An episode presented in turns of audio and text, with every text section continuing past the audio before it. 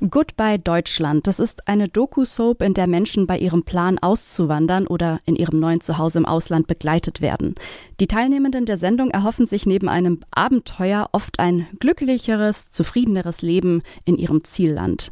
Doch diese Hoffnung wird manchmal in ernüchternder Realität ertränkt. Einen Job zu finden ist manchmal schwierig, Lebenshaltungskosten dann doch höher als gedacht. Natürlich ist diese Sendung nicht repräsentativ. Was aber sagen denn wissenschaftliche Forschungsdaten dazu? Zahlt sich Migration aus? Das erfahrt ihr gleich hier und damit herzlich willkommen. Mein Name ist Eileen Frozina. Schön, dass ihr zuhört. Ach Mensch, Schwerpunkt Zukunft. Ein Detektor FM Podcast in Kooperation mit der Max Planck Gesellschaft.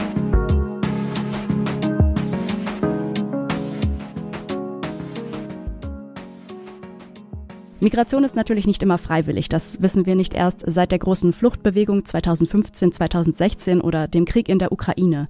Seit Jahrtausenden verlassen Menschen ihre Heimat und das aus ganz verschiedenen Gründen. In dieser Folge schauen wir genauer auf die innereuropäische Migration, wie man die Zufriedenheit von migrierten Menschen erfasst und ob sich Migration in Europa auszahlt oder nicht.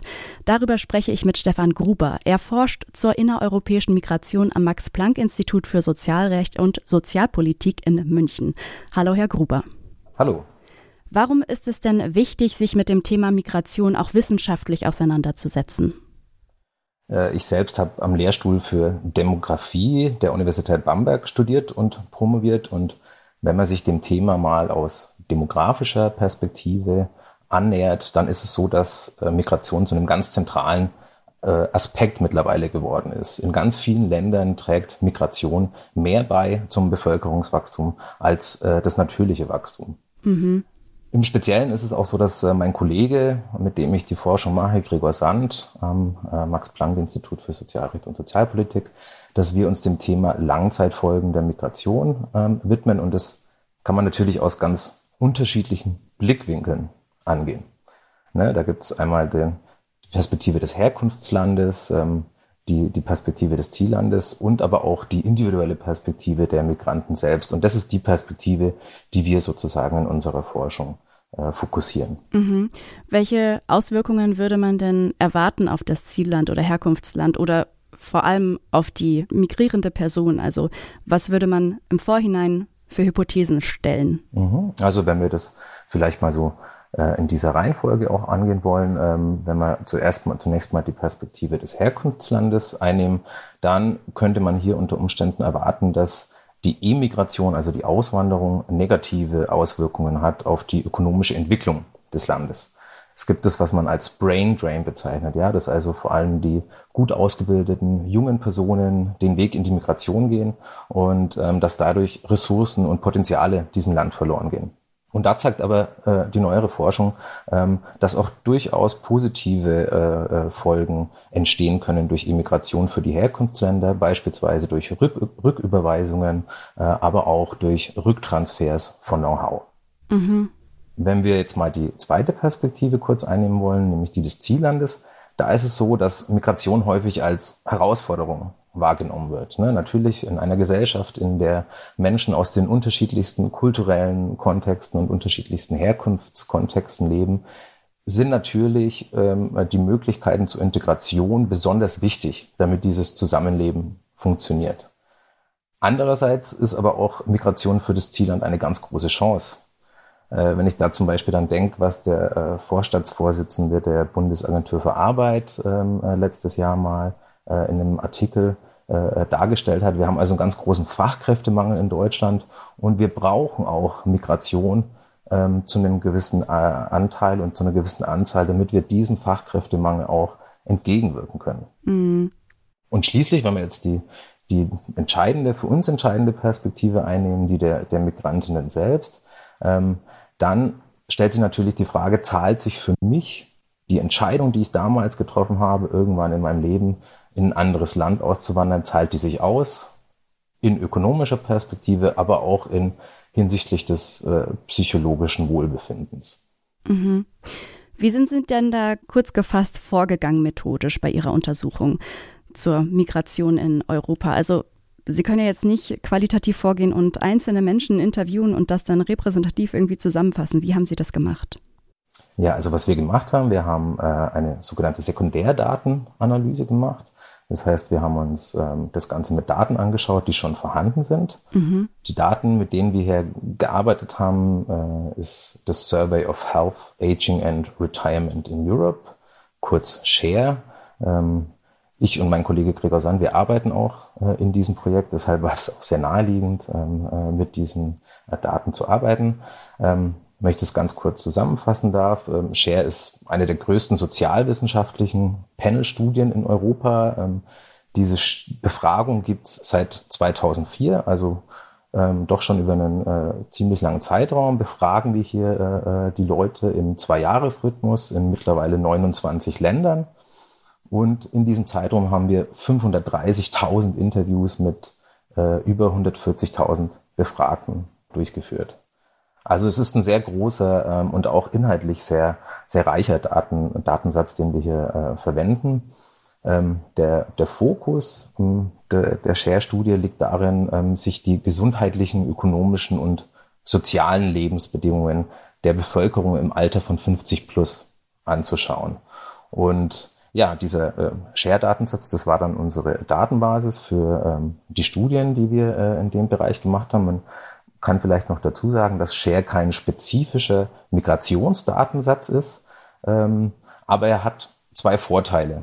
Ähm, zum einen ist es so, dass ähm, die Migrantinnen, die äh, im Share-Datensatz drin sind, dass die vor sehr langer Zeit Mitglied sind. Im Durchschnitt vor über 30 Jahren. Das heißt, ähm, die, dieser Datensatz eignet sich besonders gut, um die Langzeitfolgen von Migration ähm, ähm, sich anzuschauen. Und zum anderen ist es auch so, dass wir durch diese vielen Länder, die äh, in Share teilnehmen, dass wir Migrantinnen nicht nur zu Einheimischen des Ziellandes vergleichen können, das ist so die klassische Vergleichsgruppe, sondern wir können auch ähm, Migrantinnen zu den nicht migrierten Personen des Herkunftslandes mhm. vergleichen. Ja. Das aber immer, äh, wie Sie vorhin schon gesagt haben, für den innereuropäischen Kontext. Mhm. Also gibt es sozusagen Fragebögen, die beantwortet wurden und die dann alle ihre Datengrundlage bilden? Genau, das sind äh, Fragebögen. Ähm, das Ganze wird zentral koordiniert in München äh, am Max-Planck-Institut. Ähm, und diese äh, standardisierten Fragebögen, die gehen dann raus an einzelne Länderteams ähm, und an sogenannte Survey Agencies, die dann wiederum Interviewer beauftragen. Also es ist nicht so wie bei einem qualitativen Interview, dass ich selber ähm, äh, diese Interviews durchgeführt habe, sondern das machen dann äh, andere Personen. Mhm. Und wie kann man mit so einem standardisierten Fragebogen Zufriedenheit und Wohlbefinden messen? Also gibt es da irgendwelche Parameter oder quasi irgendwelche Indikatoren, Aspekte, die ein, ja, die zeigen, dass jemand zufrieden ist?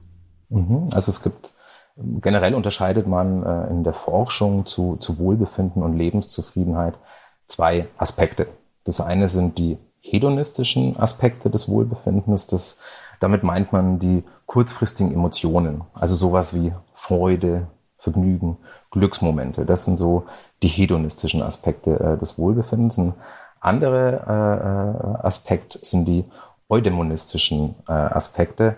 Ähm, das bezeichnet eher so die langfristige Perspektive. Also ähm, wie wichtig ist es für mich, ein erfülltes Leben zu führen und äh, mich dabei selbst zu verwirklichen ähm, und auch selbstbestimmt zu sein. Ne? Das sind so die zwei unterschiedlichen ja, ähm, Arten von Wohlbefinden, die man da unterscheiden kann. Mhm. Wir verwenden in, in unseren Studien einen Index, ähm, den sogenannten CASP-Index, der speziell für ältere bis Personen, die sich am Übergang von Erwerbstätigkeit in die Rente befinden, entwickelt wurde und da sowohl die hedonistischen Aspekte als auch die eudämonistischen Aspekte des Wohlbefindens abbildet. Haben Sie so eine Beispielfrage, die in, dem, in so einem Fragebogen auftaucht? Ja, also äh, diese, diese äh, vier Buchstaben CASP, die stehen für vier Teilbereiche, nämlich für Kontrolle, Autonomie, Selbstverwirklichung und Vergnügen. Und jeder dieser vier Teilbereiche wird wiederum durch drei äh, Fragen äh, abgedeckt. Mhm. Und das sind beispielsweise Fragen zum sozialen Umfeld ähm, äh, der Teilnehmer, aber auch zu ihrer Gesundheit mhm. oder zu okay. funktionalen äh, Limitationen. Mhm. Haben Sie eigentlich auch Einblicke bekommen in die Migrationsgründe, warum die Menschen migriert sind? Ja, das ist ein, ein, wichtiger Punkt. Hier ist es so, dass wir leider bei, bei Scheck keine Informationen darüber haben, ähm, warum die Leute ähm, sich entschieden haben, äh, ins Ausland zu gehen. Das ist also was, was bei uns unbeobachtet bleibt. Nichtsdestotrotz haben wir sehr umfangreiche Informationen. Ähm, also wir wissen, wann, in welchem Jahr die Leute äh, migriert sind. Wir wissen, aus welchem Land sie äh, gekommen sind. Wir wissen, ob sie die Staatsbürgerschaft des Ziellandes haben oder ob sie immer noch nur die Staatsbürgerschaft des Herkunftslandes haben. Also wir haben sehr viele Informationen, ja. aber der Aspekt der Motivation oder der genauen, ähm, des genauen Grundes der, der Migration, der ist leider bei uns nicht abgedeckt. Share und die Fragebögen, das haben Sie jetzt schon mehrmals erwähnt, sind ja speziell für auf ältere Menschen, also für ältere Menschen konzipiert. Woran machen Sie das denn fest? Beziehungsweise wie würden denn dann diese Fragen oder wie würde sich der Index da verändern, wenn das für jüngere Menschen wäre? Ja, das ist eine gute Frage. Äh, ich war leider nicht äh, beteiligt bei der äh, Entwicklung von, von dem Index, aber ich könnte mir vorstellen, dass ähm, bei jüngeren Befragten der Schwerpunkt doch eher auf den hedonistischen, also auf diesen kurzfristigen ähm, Aspekten des Wohlbefindens liegen würde und dass man ähm, diese langfristigen eudemonistischen Aspekte da eher weniger betonen würde. Ähm, ich könnte mir auch vorstellen, dass gewisse Themenbereiche anders oder weniger gewichtet werden. Beispielsweise das Thema Gesundheit spielt häufig für jüngere Leute noch nicht so ein großes, äh, so eine große Rolle. Ähm, manche Bereiche würde man vielleicht sogar komplett weglassen. Ne? Beispielsweise, ähm, was ich vorhin auch erwähnt hatte, die, die funktionalen Limitationen. Es ist natürlich wichtig ähm, für, für Menschen, die schon in einem späteren Lebensstadium sind, ähm, haben die unter Umständen Einschränkungen in ihrem, in ihrem Alltagsleben. Ganz wichtiger Aspekt für deren Wohlbefinden. Da würde ich davon ausgehen, dass das für jüngere Leute eher weniger eine Rolle spielt. Mhm. Jetzt wollen wir mal auf die Ergebnisse zu sprechen kommen. Was kam denn bei Ihrer Forschung heraus? Hat sich die Migration ausgezahlt oder nicht? Ja, wenn man das mal kurz unterscheiden will zwischen den ökonomischen Aspekten und, und dem psychischen Wohlbefinden, also rein ökonomisch, ähm, zeigen, zeigt unsere Studie, dass man durchaus das bejahen kann. Also wenn man Migrantinnen mit ähm, nicht migrierten Personen des Herkunftslandes vergleicht, dann haben sie ein signifikant höheres Einkommen ähm, als die Vergleichsgruppe. Mhm. Ökonomisch kann man also ganz klar sagen, ja, das, diese Migrationsentscheidung hat sich durchaus gelohnt. Mhm.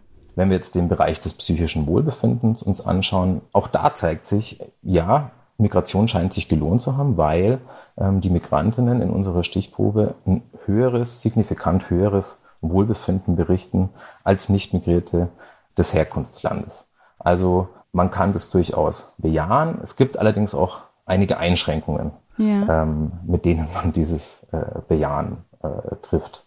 Okay, wenn ich mir jetzt vorstelle, also dass alle ja ökonomisch dann besser dastehen, dann denke ich jetzt daran, dass es ja auch Länder gibt, die generell schon ökonomisch sehr gut dastehen, wie jetzt wenn ich mir die, die, das Einkommen irgendwie vergleiche in Europa, fällt mir jetzt ein, so in Österreich oder in Dänemark oder in den Niederlanden verdient man ja, glaube ich, eh schon relativ gut.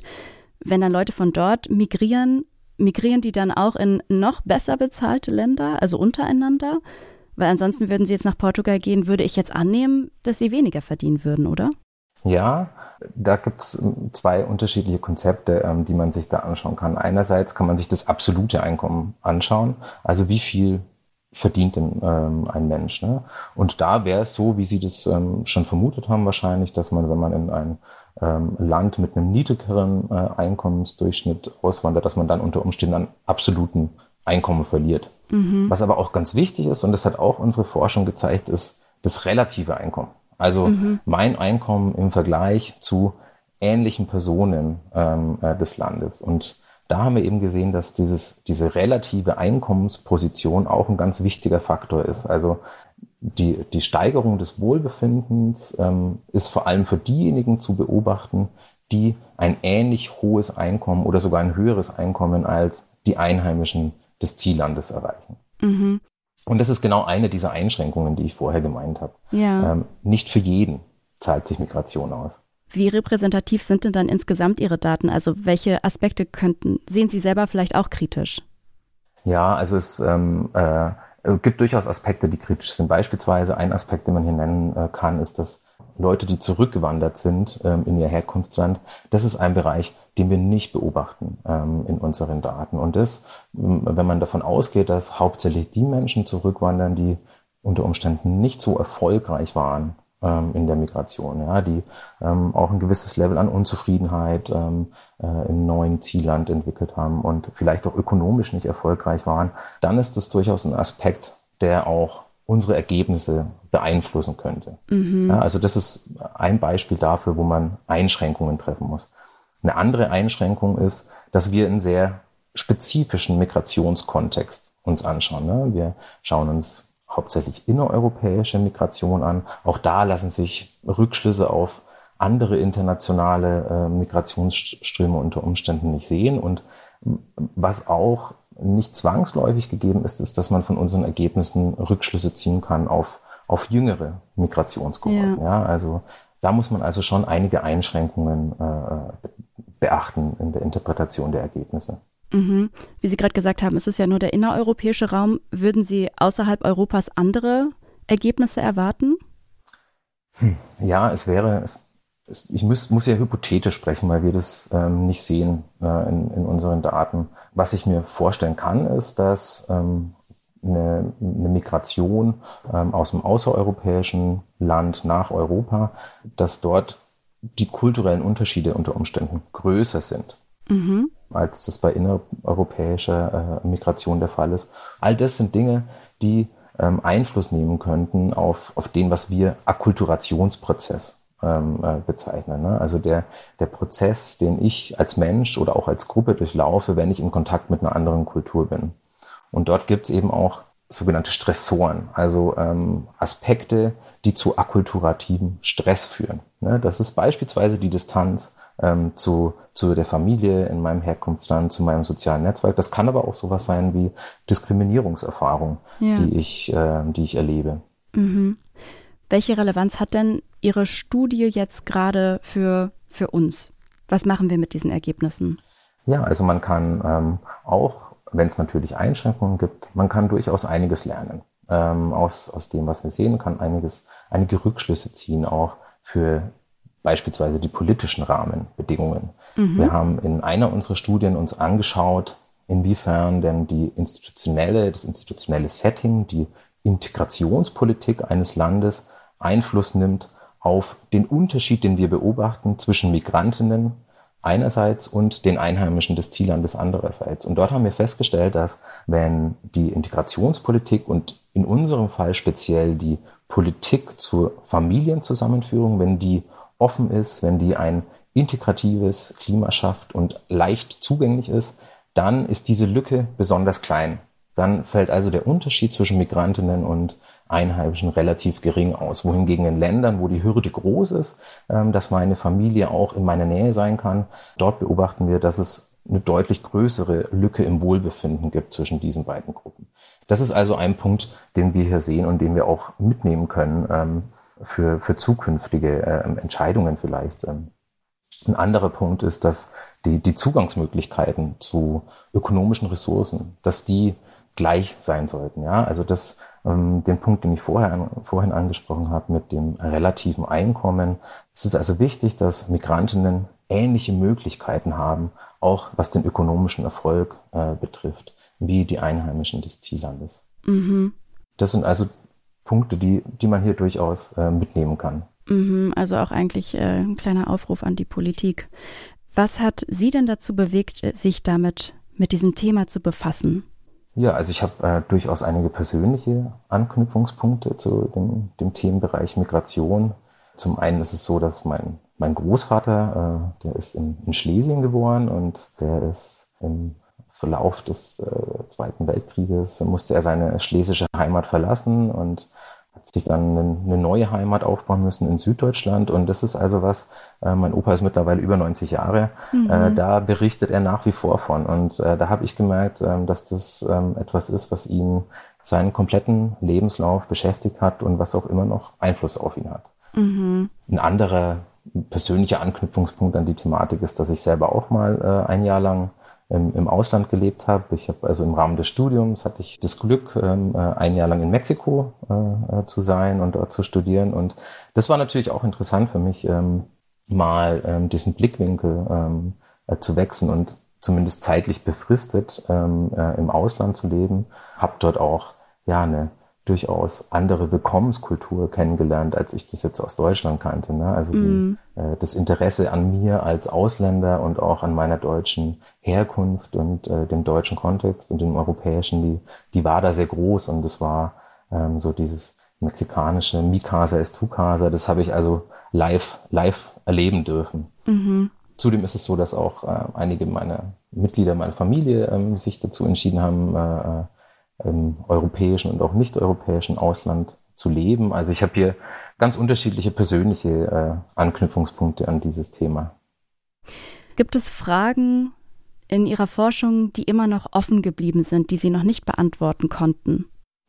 Ja, da, äh, da gibt es ja viele offene Forschungsfragen. Ein, eine dieser offenen Forschungsfragen, die haben wir jetzt schon angesprochen in unserem Gespräch, das ist die, wie sieht es denn aus mit jüngeren Migrationsgehorten. Ähm, auch die Motive der, äh, der Migration könnten sich da unterscheiden. Auch die Erwartungen ähm, äh, an den Wohlbefindенszugewinn, auch an, an meinen ökonomischen Zugewinn, äh, die könnten sich durchaus unterscheiden, wenn man das vergleicht mit früheren äh, Migrationsgenerationen und Kohorten. Mhm. Anderer Bereich, den wir auch schon angesprochen haben, ist äh, die außereuropäische Migration. Mhm. Das ist was, da sehe ich also durchaus noch Potenzial für, für zukünftige Forschung.